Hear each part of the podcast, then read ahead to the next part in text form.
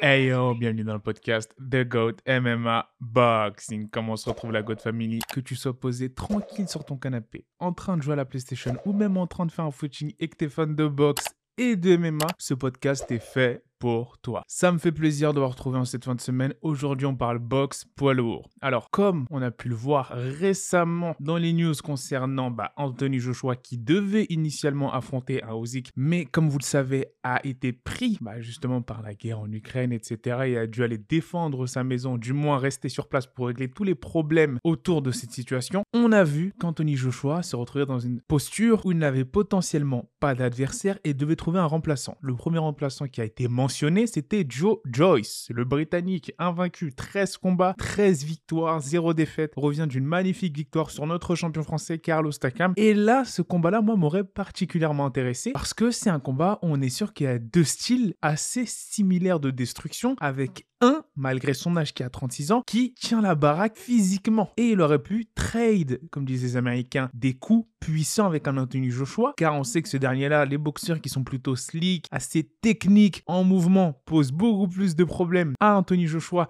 que les boxeurs tels que les Joe Joyce, les Poulev ou autres qui sont dans la destruction comme lui. Cependant, là, pour ce combat-là, Joe Joyce, il aurait été très intéressant, mais aussi le plus dangereux selon moi. C'est-à-dire que c'est à double tranchant pour Anthony Joshua. S'il prenait ce combat-là et qu'il le remportait, il allait très facilement relever son stock, sa valeur marchande dans le monde de la boxe britannique et internationale. Parce qu'il faut savoir que ce combat-là, s'il avait eu lieu, et on ne sait pas s'il va avoir lieu, c'est un gros combat, non seulement en Angleterre, mais aussi dans le monde. Joe Joyce, vice-champion olympique, qui a perdu contre Tony Oka, possède plusieurs ceintures intercontinentales, arrive à l'âge de 36 10 la chance mondiale, il serait temps qu'il l'obtienne. Et là, pour moi, ça aurait été l'opportunité rêvée pour Joe Joyce d'accrocher un title shot après avoir possiblement vaincu en Anthony Joshua et essayer d'accrocher les ceintures d'Uzik lorsque ce dernier revient d'Ukraine. Mais dans le monde de la boxe, poids lourd surtout, on n'est pas dans Alice au pays des merveilles et même si c'est pour moi le combat que j'aurais préféré pour Anthony Joshua et Joe Joyce car d'un point de vue gagnant-gagnant, c'est ce qui bénéficiait le plus aux deux, Eddie Hearn n'est pas du même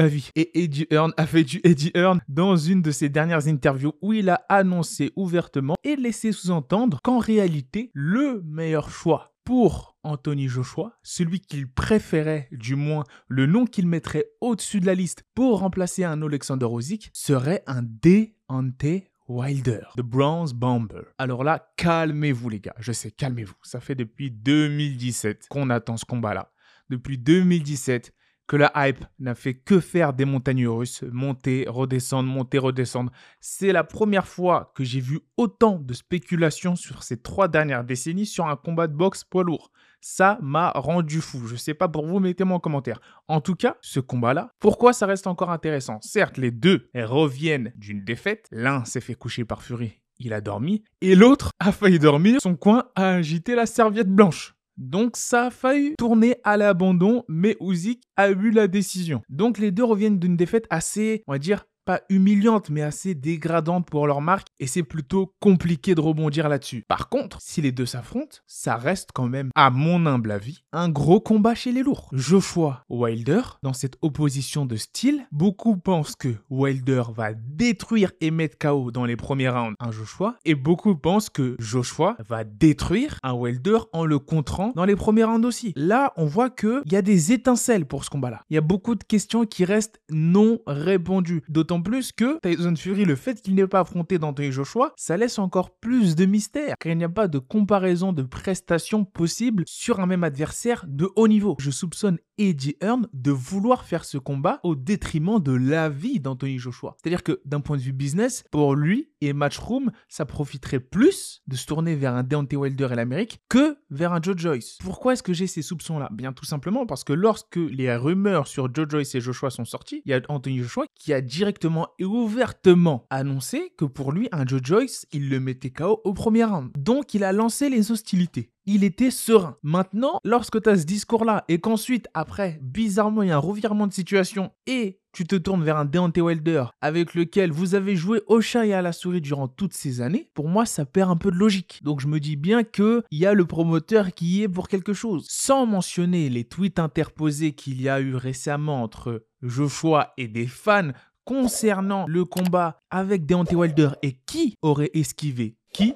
Que je n'ai pas vu dans une interview un Anthony Joshua qui dit je veux me battre contre Wilder comme combat de remplacement à Alexander Usyk, bah pour moi ça restera toujours un petit coup de com de la part d'Eddie Hearn. Car est-ce que les gars vous avez entendu une sortie quelconque médiatique du Bronze Bomber? Récemment à propos du combat face à Joshua Mettez-le moi en commentaire et on essaiera de réagir dessus car moi je n'ai rien vu sortir. Je ne sais même pas s'il va prendre sa retraite. Si il était amené à continuer et à signer par contre ce combat face à Joshua, là les gars ça deviendrait intéressant. Ça deviendrait intéressant car au moins on se retrouverait dans une configuration où bah la majorité des poids lourds, enfin comme à l'âge d'or, même si c'est pas l'âge d'or de la boxe, hein, c'est pas l'apogée, c'est pas l'époque des Ali Forman et autres, mais il y aurait un turnover tout le monde s'affronterait et il y aurait un peu moins de politique. Et c'est vrai que c'est assez dommage qu'ils s'affrontent quand les deux ont perdu. On aurait préféré les voir s'affronter bah, quand la hype était à son paroxysme. Hein. C'était la folie. Il y avait vraiment les pro-Joshua fanatiques et les pro-Wilder fanatiques. Et les deux étaient invaincus. Pour le coup, à cette époque-là, Fury n'était même pas dans l'équation. C'est-à-dire que là, c'est lui au sommet. Mais à l'époque, il n'était même pas dans la discussion. C'est-à-dire qu'il y avait que Joshua et Wilder qui mangeaient. Et donc, se retrouver dans cette situation-là, aujourd'hui, bah, pour les vrais puristes de la boxe, il y a un petit goût amer, mais il y a aussi cette petite satisfaction et cette petite excitation d'enfin répondre à cette question qui est le meilleur entre Joshua et Wilder? Et moi, si vous me posez cette question aujourd'hui, je trouve que ce combat-là est super intéressant, très dangereux pour Anthony Joshua, très dangereux pour Wilder, mais Wilder a moins de choses à perdre qu'Anthony sur ce coup-là. Parce que Anthony Joshua se mangeait un bronze bomber qui vient de ressortir d'une trilogie assez solide hein, face à Fury pour franchir cette étape et enfin avoir la possibilité de récupérer ses ceintures face à Usyk, c'est un mur assez grand quand même à surmonter. On a un Wilder qui se retrouvait dans une équation où il sortait d'une trilogie et dans cette trilogie là-bas, il était au fond du trou, littéralement. Et le fait qu'Edgy Earn et Matchroom et surtout Joshua si c'est avéré lui tendent cette perche pour avoir la possibilité de se retrouver mandatory pour un combat d'unification face à Alexander Usyk qui potentiellement, s'il récupère ses ceintures, l'Américain va ensuite pouvoir unifier encore une fois pour un quatrième combat face à Fury, ce serait un scénario complètement dingue. Donc pour moi, ce combat-là profite beaucoup plus à Deontay Wilder qu'à Anthony Joshua, mais d'un point de vue business, je peux le comprendre. Je peux le comprendre car ça peut extrêmement bien se vendre. Si vous me demandez, moi, Sigma The Goat, si je veux voir ce combat en 2022, ma réponse est oui, totalement. Est-ce que j'aurais préféré le voir il y a de ça 4-5 ans? Bien évidemment.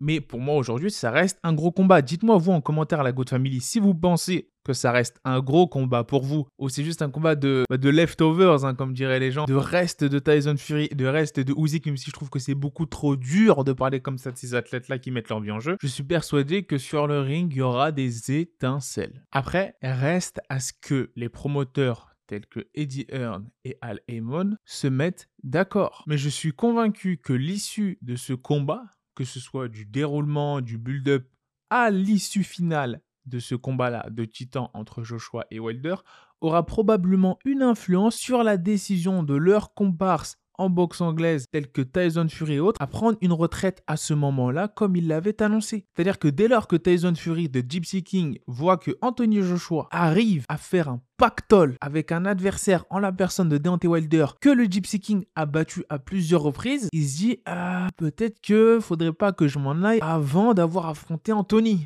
c'est sûr que là ça fait réfléchir à deux fois. Donc sur ce la God Family, dites-moi ce que vous pensez de cette confrontation Joshua Wilder, est-ce que vous pensez que malgré le fait qu'elle arrive très très très tardivement, faut l'avouer, c'est peut-être le moment maintenant ou jamais de le faire. Qui selon vous a l'avantage mental et pugilistique On fera une vidéo pour analyser la dimension mentale des deux combattants à l'entrée potentielle de ce combat-là, on voit qu'il y en a un qui ressort d'une défaite assez humiliante face à Alexander Usyk où tu te fais entre guillemets outboxer par un boxeur qui est plus léger que toi et un autre où tu te fais bah complètement mettre KO à plusieurs reprises par un boxeur là pour le coup qui est bah, considéré comme l'un des plus grands de l'histoire de la catégorie reine. À voir comment est-ce que ces deux mentalités vont pouvoir s'opposer et qui peut avoir un avantage certain sur l'autre. On fera une vidéo là-dessus, la God Family.